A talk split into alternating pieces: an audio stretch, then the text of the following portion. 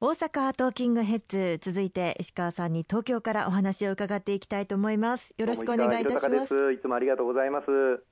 石川さんあの先ほどもちらっとお話ありましたし先週もお話ありましたが国民一人当たり10万円の給付金特別定額給付金について順次申請書を送付されてくるかと思いますが、はい、今のうちに申請方法などしっかりとチェックしてもらいたいものですね。そうですねおかげさまで先月末にあの成立をいたしました補正予算、たくさんの国民の皆様への支援策、また医療提供体制の維持、このための必要な予算を確保させていただきましたが、今日はその中でも特別定額給付金、そして個人事業主の皆様をはじめ事業者の方々に対する持続化給付金、この2つについて具体的な申請の手続きをご説明をさせていただきたいというふうに思います。お願いいたします。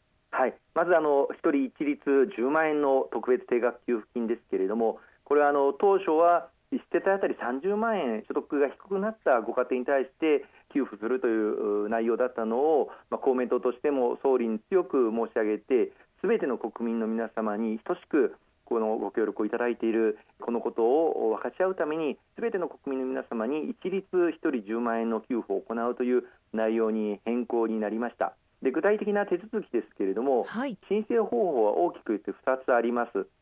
1つはマイナンバーカードをお持ちの方々がオンラインで申請をするというやり方、うん、そしてもう1つは郵送による申請というやり方。この2つがあの大きな申請方法になってまいります。これは各市町村がそれぞれ実施主体になりますので市町村ごとに申請のスピードというのは変わってくるんですどうしても人口の多い大阪市あるいは中核市なんかにおいては住民基本台帳から対象者の方々をリストアップする作業からして大変時間がかかってしまうということはご理解をいただきたいと思いますがいずれにしてもすべての市町村で必ず1人一律10万円給付される予定ですので順次それぞれの市町村の準備状況というのを確認していただければと思うんですね。はい、具体的にはまずあのオンラインで申請する場合なんですけれども必要なものがあります。世帯主の方がマイナンバーカードを持っていらっしゃるということが、あの必要になります。そしてもう一つはそのマイナンバーカードを読み取りすることができるスマホあるいはパソコンに IC カードリーダーこういったものを接続している必要があります。そしてその上でマイナポータルというアプリをですねインストールしていただく。これはあの無料でインストールできますのでこれをそれぞれの端末でご準備をいただくということさらにはマイナンバーカードを受け取り時にあの6桁から16桁の英数字の暗証番号を設定されていると思いますので、はい、これをお手元にご準備をしていただくということが必要になります。うん、さらに最後に実際に10万円そしてご家族の分も含めてどこにあの振り込んでもらうことを希望するのかその口座が確認できる振込先の口座が確認できる書類というものをあのお手元にご用意をしていただく必要がございます。このオンライン申請すでに大阪府下でも半分以上の自治体で5月1日以降、順次申請受付開始されておりますので、どうか自分の自治体、始まっているかどうかということを確認をしていただいて、先ほど申し上げたマイナンバーカードとお持ちの方は、ですね早速申請をしていただければと思いますね。そうですねではその郵送の場合の申請方法も教えていただけますか？はい、あのこの郵送による申請方法の方があのオンラインの申請よりも若干あの遅れて、えー、申請書が届くことになりますが、それぞれの市町村から住民票に記載されている世帯主の方宛に申請書類が郵送であの送られてくることになります。でこの申請書類に対して必要事項を記入をいただいてで送り返していただくということがあの必要になるんですが、はい、本人確認書類これを同封をしていただくあの必要がございます。運転免許証やあるいはマイナンバーカード等の写しをつけていただく必要があります。あともう一つは振込先の口座が確認できる通帳のコピーであったりこういったものを一緒に同封をしていただいて住民票が所在する市区町村に郵送していただくということがあの必要になりますのでその手続きを取っていただければと思います。それから、まあ、世帯主の方が基本的に申請主体になりますけれども、はい、例えば DV 被害を受けて避難されている方、あるいは外国人の方、こういった方でもそれぞれの住まいの市町村にご相談をいただければ申請することができるという対象になっておりますしまた例えば住所不定のホームレスの方あるいはネットカフェで日頃生活を送っていらっしゃるような方もそれぞれいらっしゃる自治体の窓口にお問い合わせをいただければ給付が受けられる場合がございますのでお問い合わせをいただきたいと思います。特別定額給付金のコールセンターがあるということでその番号も教えていただけますか、オンラインの申請あるいは書類での申請が可能な特別定額給付金ですけれども手続き方法とわからないという方については次の電話番号がコールセンターになっています。0120-260-020 0120-260-020この番号に9時から18時半までの間にお問い合わせをいただければと思いますのでよろしくお願いいたします。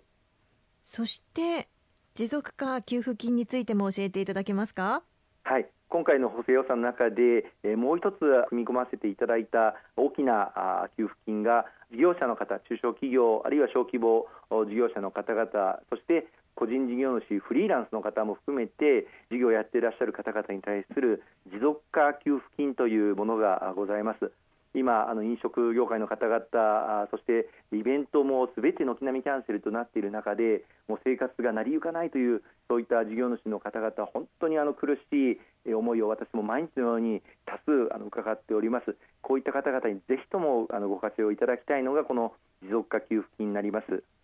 中堅企業、中小企業、そして小規模事業主、いわゆる法人格を持って事業されている方々には最大200万円、そしてフリーランスを含む個人事業者の方々には最大100万円が給付されるということになってまいりますのでぜひともご関心を持っていただいてご活用いただきたいと思いますね。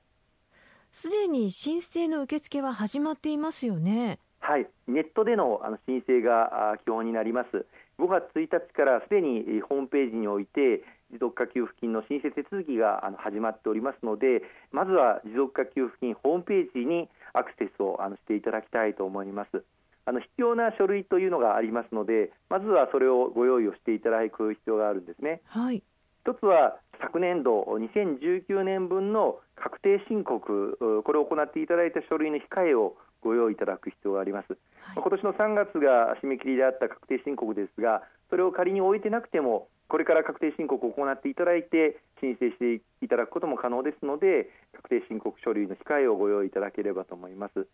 そしてもう一つはあの今回のこの持続化給付金というのは今年の1月から12月どの月でも結構ですので、はい、去年の同じ月に比べて売上が半額以下になっているということが要件になってきますその売上減少になった月の売上台帳等の写しをご用意いただくということがあの必要になりますのでよろしくお願いします。大学ノートへのメモなんかでも結構ですのでご用意いただきたいと思います。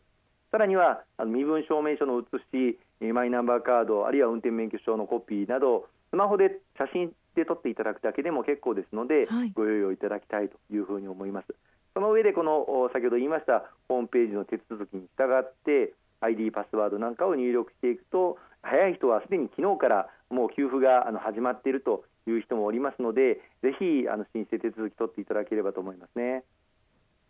ちなみにあの石川さんホームページから申請できないような方というのはどうしたらいいんですかね？大変 LINE が混み合っていて申請手続きが前に進まないという方もあのいらっしゃいますがぜひあのじっくりお待ちいただければあの申請することができます。またあのどうしてもあのオンライン環境がないネット環境をお持ちでないという方については順次あの相談窓口が開設されてまいりますので、はい、そこで登録を行っていただくことも可能であります。しかしながらあの3密をできるだけ避けるという観点からできればネットでの申請をお願いしたいと思います。でその上でどうしたらいいかわからないという方についてはコールセンターがあの用意されておりますのでそのコールセンターに相談をしていただければと思いますあの相談ダイヤルの番号は0120-115の570 0120-115の570になりますのでご相談ください。ありがとうございます。ということで石川さんとはここまでになります。石川さんまた来週もよろしくお願いいたします。はい、よろしくお願いします。どうも本当にありがとうございます。